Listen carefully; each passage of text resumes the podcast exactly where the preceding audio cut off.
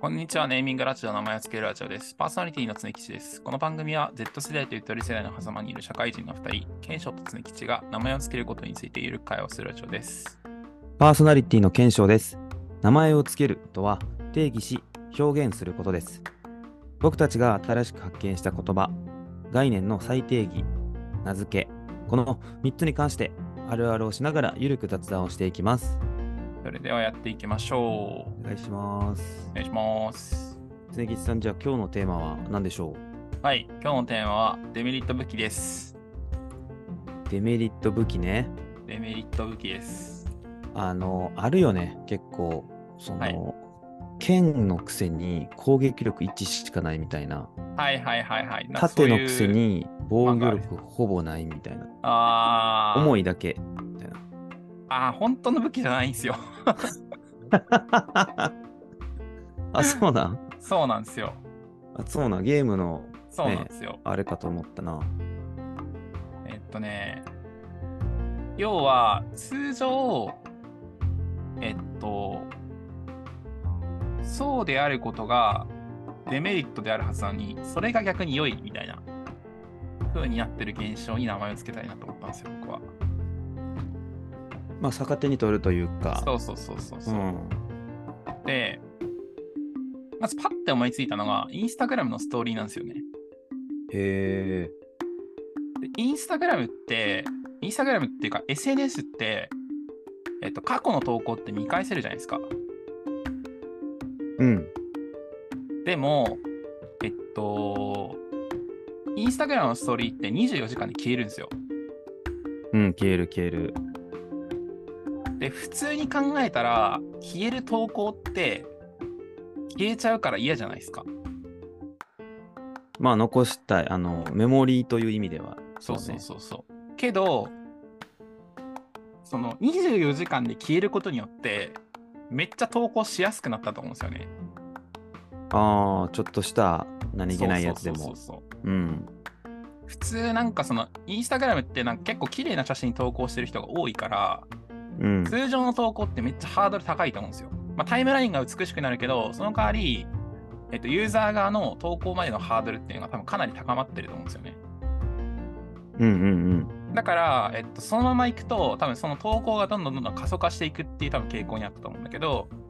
なんかストーリーっていう24時間で消えるものを出すことによって、なんかそもそもみんな24時間で消えるからそんな編集しないし、でなんかラフな投稿を出す、しても24時間で消えるっていうこうハードルの低さがあるから、それが逆にコンテンツ強いコンテンツっていうかその配信の強みになっていて、みんなあの気軽に投稿できるっていう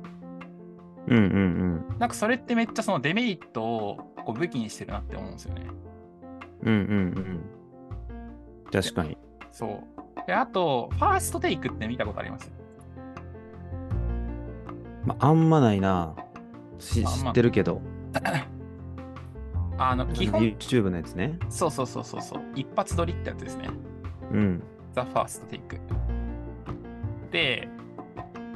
なんていうんですかね、音楽の PV とか、まあ、CD とかって、何回も何回も練習したりとか、何回も何回も撮る、なんていうのかな、こう、この最高の一曲を収録するために、めっちゃ配信すると思うんですよ。あ、めっちゃ練習すると思うんですよ。うんうん、うん。で、なんかたくさん撮って、その中で一番いいものを、えっと、CD に込めるみたいな。っていうのが、なんか一般的というか、普通の流れだと思うんですよね。うん。でも、ファーストテイクは、あのー、1回しか撮れないんですよ。うん。で、その一発撮りい一発撮りだからこそ、その、なんていうのが、独特の緊張感っていうのがアーティストとか、その演者の中に生まれていて、で、それが映像込みに流されることによって、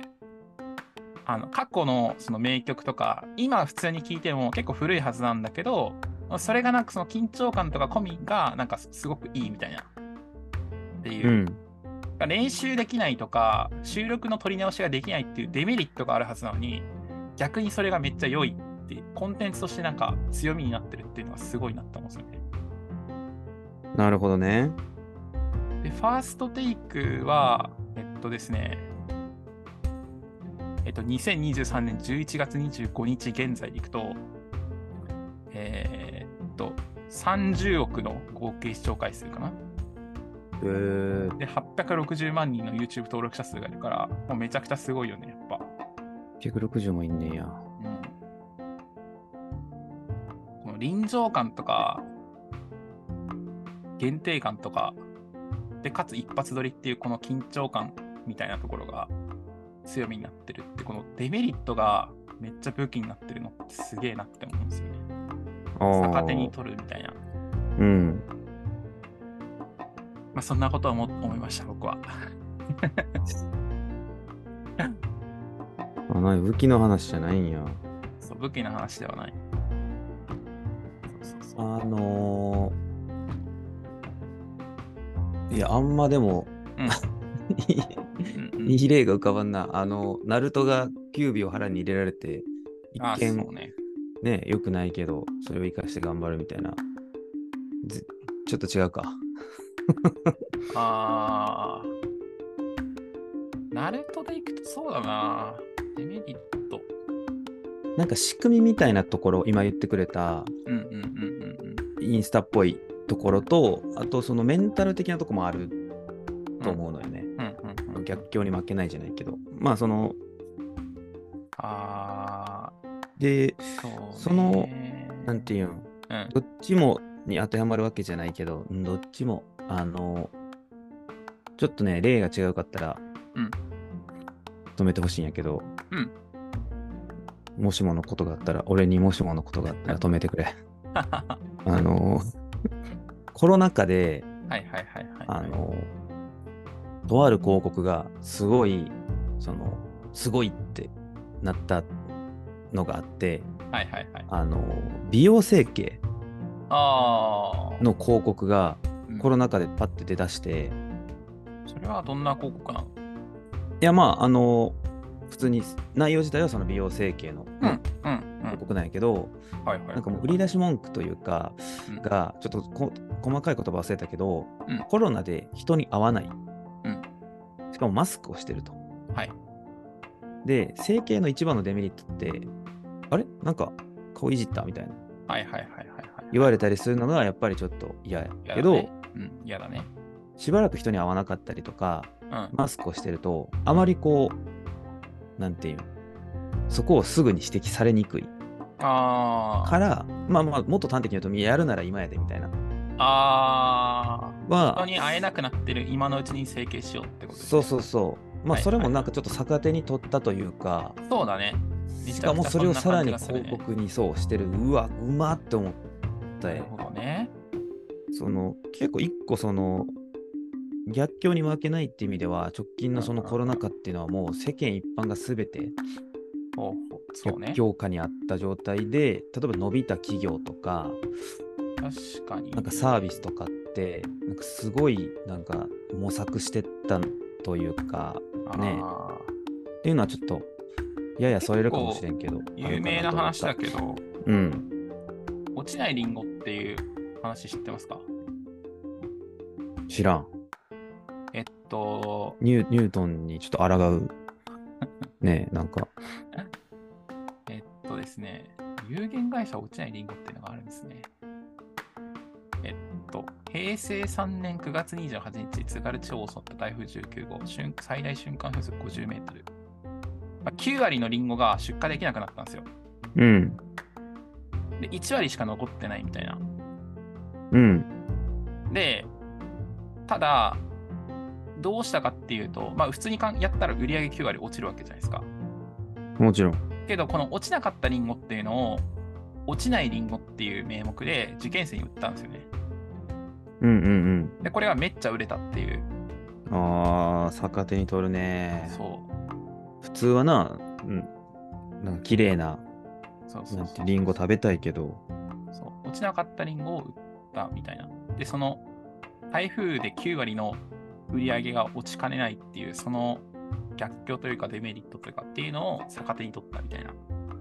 な。売り上げも、リンゴも落ちなかったとた。うんそう。いうとこ ろですね。お後がよろしいようで。 終わり。いや、そんなことはないけど。さっきそのナルトの話してたじゃないですか。うん。なんか今はそんなでもないけど、うん。嫌われてる主人公って割となんかあれ駆け出し臭くなかったっすか今思うまあ、確かに別に悟空とかも嫌われてはなかったしね。嫌われてはなかったよねとか、まあ、スラダンはちょっとややあったかもしれんけど、まあ、ちょっとでも違うか。視聴者から見てってことか、それって。ん劇なんて違ういなうのかなその立ち位置としてうん。えっといじめられっ子の立ち位置でスタートする漫画って多分そんななかったあでもどうなんだろうな幕のチンポとかもそうかうーんでも結構少なかったと思うんだよなだからブリーチの黒崎一護とか多分陽キャラ側じゃないですかでワンピースのルフィも多分そうじゃないですかまあ、そうやな、確かに。うんで、まあ、でもそうか。なんか、ナルトの、ナルトのナル、ナルトのナルトか、 な漫画ナルトの主人公ナルトって、うん。めちゃくちゃ嫌われてるじゃないですか。まあ、あの、なない、うん彼の世界でね、最もう 初。信じられないぐらい、なんか、なんか人殺したんかみたいな。まあ、いや、それはキュービは人殺したんだろうけど、そううんそのディティールい らんて。うん。そういうのありますよね。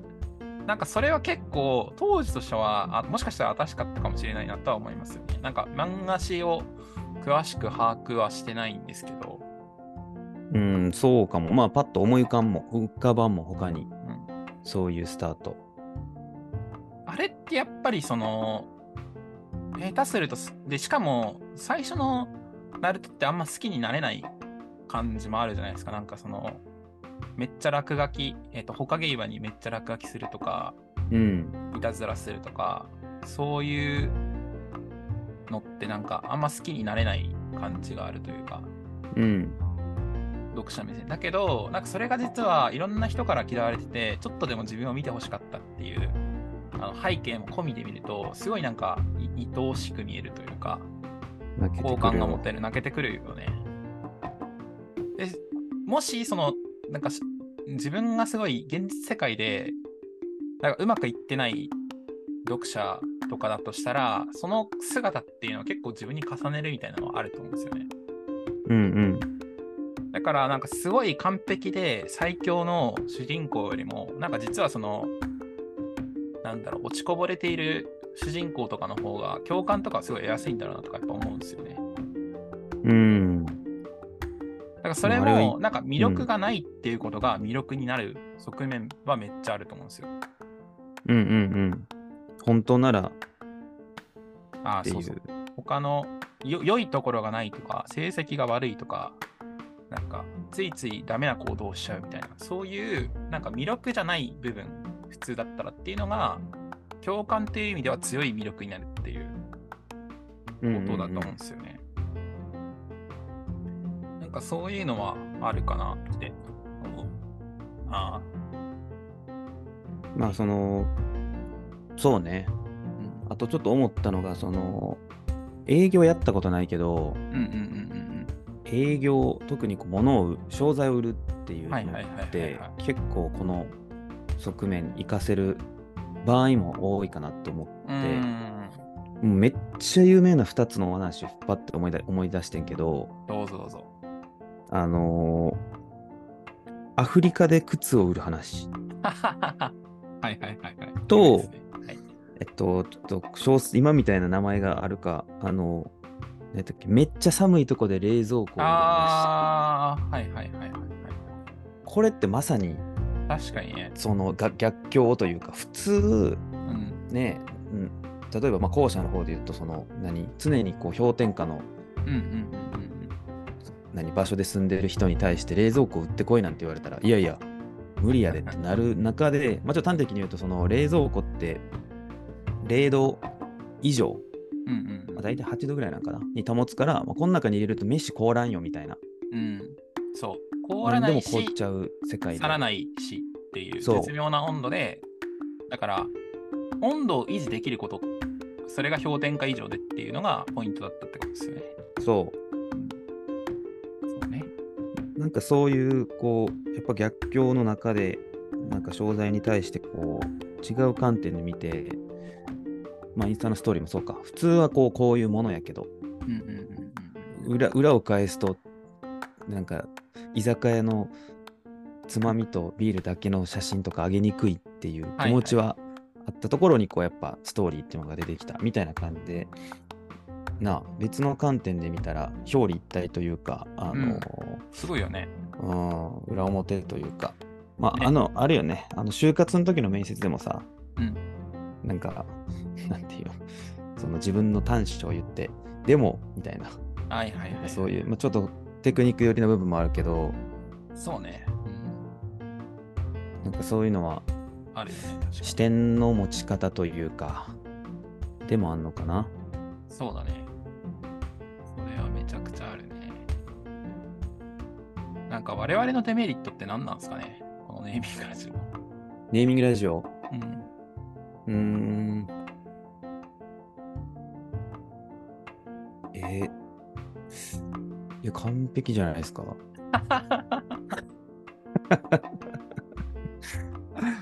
そうね。まあ、作品としては、もちろんあのね、毎回、毎回というか、反省会とかもたまにね、あの反省とかお互いしたことにすることもありつ言つ、ってままあ、頑張って作ってるから、まあ、中身もそうやけど、うなかなかね、リーチというか、うんね、届いてくれたら聞いてもらえる自信はあったりするけど、うん。確かに、ね。なんやろな、あんまり確かにそこを考えたことないか。なんかその自分たちのデメリットはな何で、それが、それをどういうふうにの強みとして売り出すのかっていうのは、なんか普通に考える価値がある題材だなって、めちゃくちゃ思いますよね。なんか、ね、あのー昔、メンターみたいなことを、あの、就活生に対して、はいはいはいはい、してましたね。ね、やってた時期が 僕らあったけど、僕割とありましたねはいはいはいね、学知化と言われる、まあはいはい学生時代にこう力を入れたこと、っていうのがこう新特に新卒のね就活で聞かれるとで、そまあ、うねよくよくやっぱ話聞くと就活生に大学3年生4年生に聞いていくとはいうんいやもうそんなん頑張ったことなんてないとかで長所なんてないっていう時こそまあ一旦デメリットに目を向けるというか行き詰まった時に、と変わることはああるかもね確かに。うん視点を変えるというか、そうね確かにあとは、まあでも結構、なんていうん、いっぱいあるかも。あの、リンゴのやつで思い出したけどさ、うん。あの、エラーコインっていうあ50円玉の穴がめっちゃずれてるやつとか、あ、はいはいはい。穴も通貨として別にそ の通貨というものとしては何のあれもない。ちょっと調べたらさ、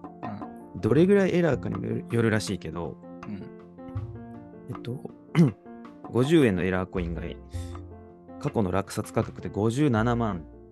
円で何倍もやば。う1万倍か計算できへん。 10万倍ですねうん。あ、いや、1万倍か。1万倍ですね。っていう、なんか別に、ねえ、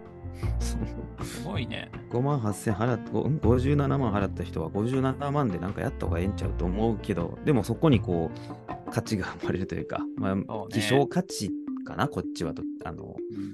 リンゴとはまたちょっと違うけど。なんだっけなキングコング西野さんが印書店っていうのをやってて、また出た。印書店。印書店。要はその、中古の本って、なんか書き込みがあったりとか、なんだろう、シワとかがあって、普通ってそれデメリットじゃないですか。うん。けど、なんか、あの、例えばその著名な人がこの本を読んでこういう印がついたっていうのは、逆にファンからすると、あこの人ってこういうところにすげえ読むんだとか思って、それが逆にいいみたいな。うん。で、逆、だからなんだったら定価以上で売れたりするんですよ、その印書店だと。っ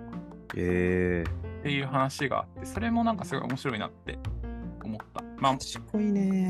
なんか前提として、なんかその読んでる人っていうか、その読み込んでる人っていうのが、まあそのファンにと、ファンに、ファンを持っているっていう前提はもちろんあるんだけど、なんかすごいなって思ったな逆転の発想みたいな。まあ、付加価値がつくというか、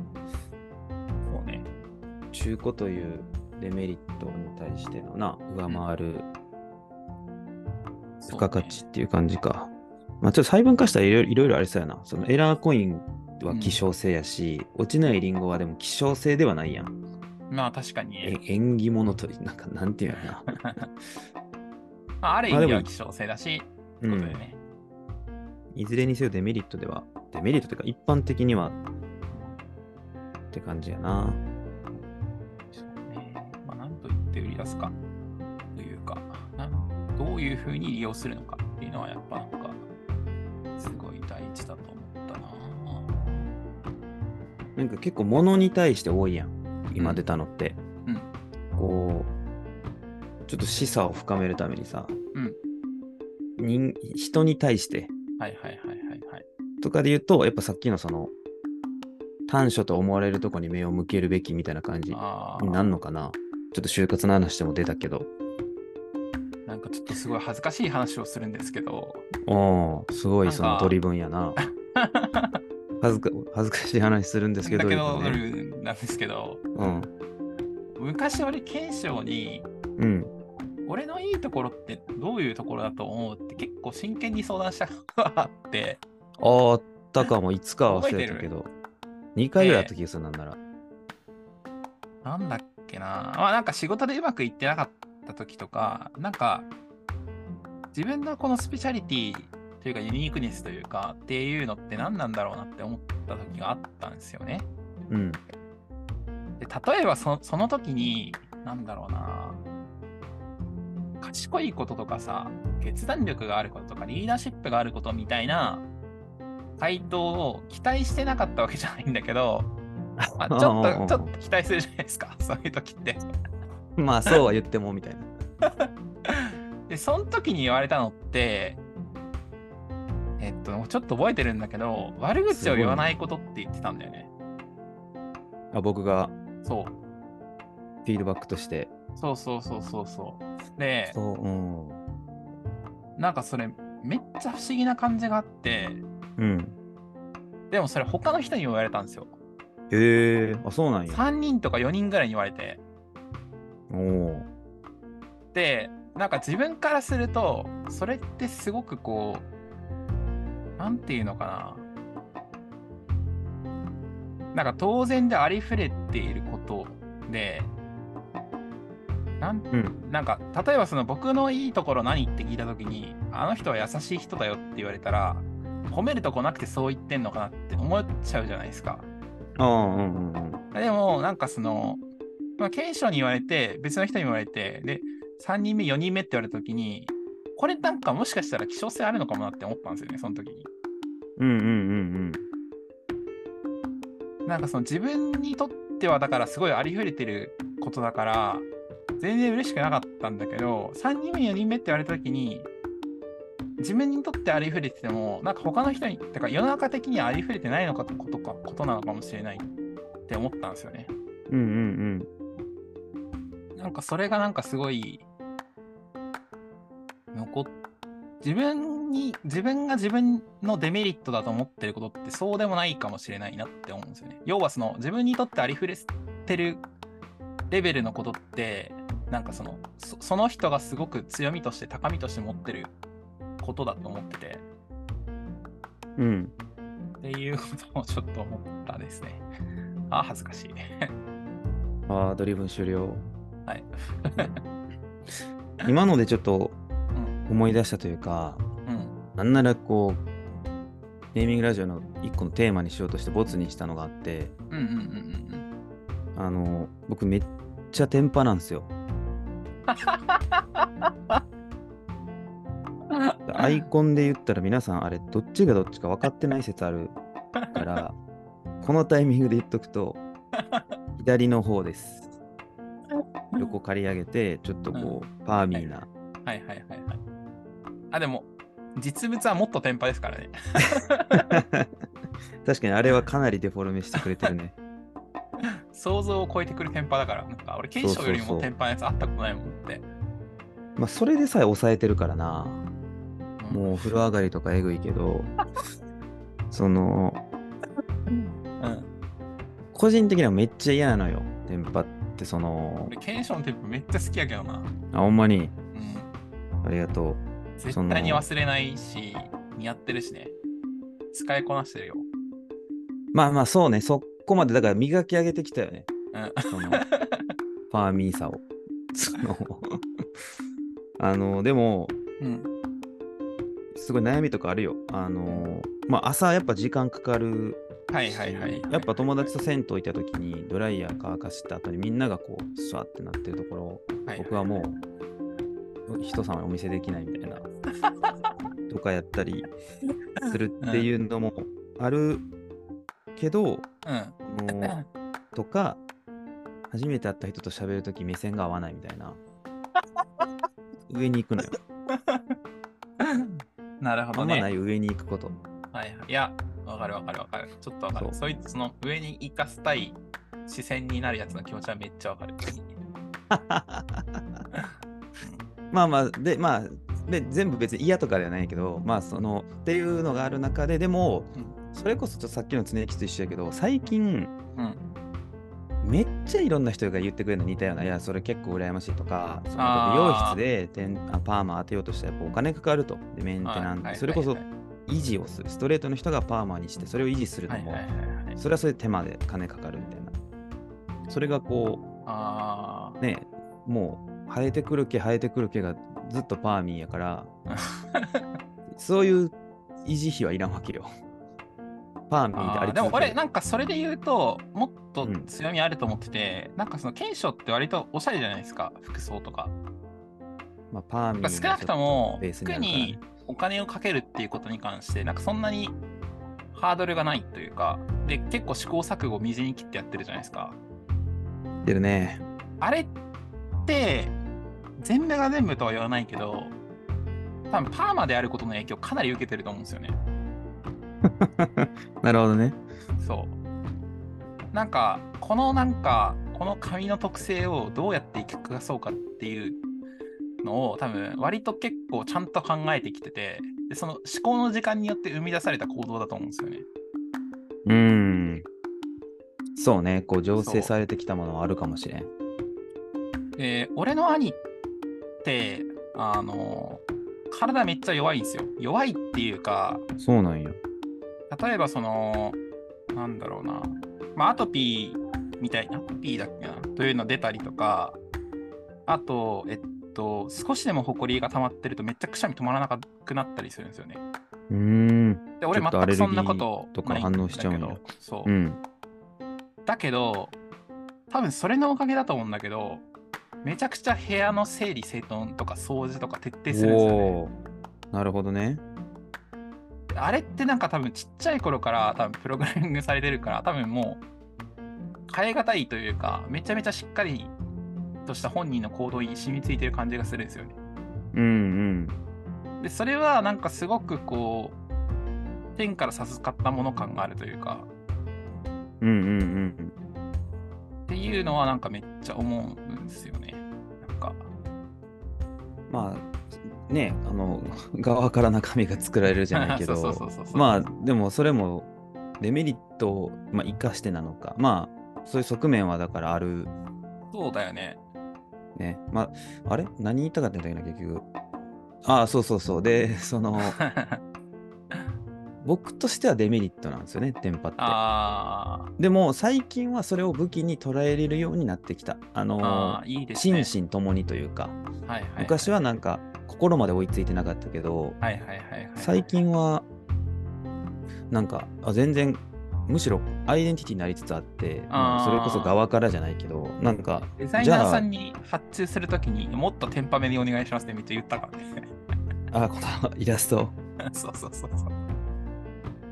ちょっとうんもうちょっ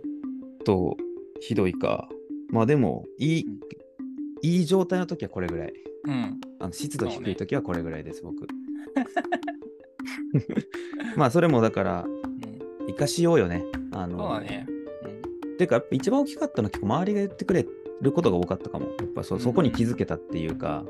こっちからしたらコンプレックスやったのにっていうそうね。周りの存在も大きいかなとは思ったまあ常吉が先出してくれてた例で思い出したって感じだけど、そういうのはやっぱありますよね。なんか勇気づけられる回に最終的にはなったかもな、なんかその、そうだね。なんかそういうのあると思うんですよね。なんか。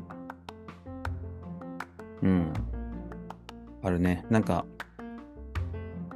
長所ないって人は、うん。周りの人に聞いてみる。まあ、勇気いるけどね、聞いてみるっていうのは大事かもね。まあ、もしくは聞くの恥ずかしかったら自分でちょっと短所の方から思い浮かべて、うんこうちょっと視点を変えるみたいな。そうね。そのは大事かういもうのがきっといいかもね。うん。確かに。そろそろ、うん大丈夫出し切った。出し切ったわ。まあ、じゃあ今回はお時間もあれなので、このぐらいで。はい。名前をつけるラジオネーミングラジオでは、えー皆さんの感想、質問、疑問のお便り、まあ、あとはその、デメリット武器みたいなお便り、大募集してます。まあ、この番組のデメリットはこうだけど、まあ、逆にこういう風に受け取れるんじゃないとか、自分はこういう弱みというか良くないところがあるんだけど、逆にそれがこういう風につながったとか、まあ、そんな話が聞けたらすごく嬉しいなと思うんで、概要欄の URL からフォームを入力してもらえると嬉しいです。 Twitter で感想をつぶやく場合は、ハッシュタグ、ネーミングラジオ、すべてカタカナで、ネとミの間は伸ばし棒でお願いします。感想をつぶやいてくれたら大変励みになります。